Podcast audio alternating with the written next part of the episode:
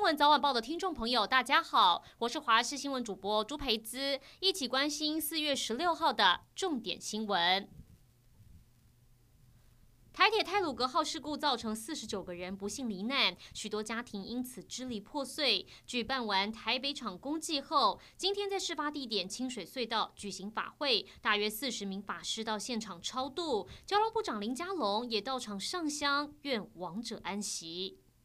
台湾爆发本岛首起牛结节疹，目前确定是新北林口牛场有八头牛确诊。虽然已经扑杀，但新北市也紧急在今天帮一千七百多头牛注射完疫苗。农委会主委陈吉仲早上也到淡水视察接种疫苗和消毒状况。目前防疫有打疫苗和周边环境消毒双管齐下。行政院长苏贞昌也到家卫所视察，强调跟国外采购的疫苗会尽快抵台。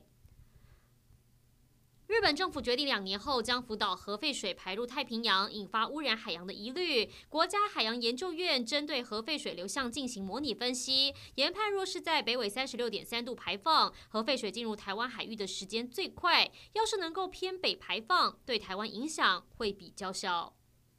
花旗银行无预警宣布要停止台湾的消费性金融业务，让业界还有民众都吓坏。有不少人在问，现在手上还有花旗红利点数该怎么花最划算？就有网友指出，其实拿来停车、缴卡费，甚至捐款做慈善都非常有用。信用卡达人也说，现在担心还太早。花旗的消费性金融业务在台湾是首屈一指，将来肯定会有人接手。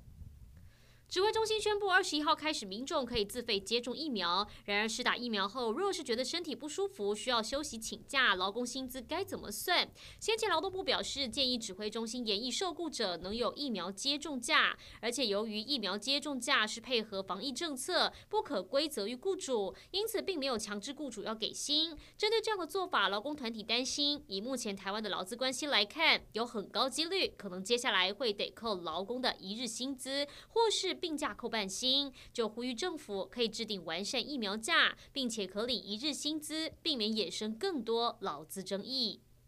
国际消息：美国总统拜登近日派出气候变迁大使凯瑞访问中国，同一天也派出由前参议员陶德率领首个非官方代表团造访台湾。外界评论，拜登政府似乎在玩两面手法，一方面没有违反美国的一中政策，也向中国表达了美国维护台海和平的平衡者角色。以上就是这一节新闻内容，感谢您的收听，我们再会。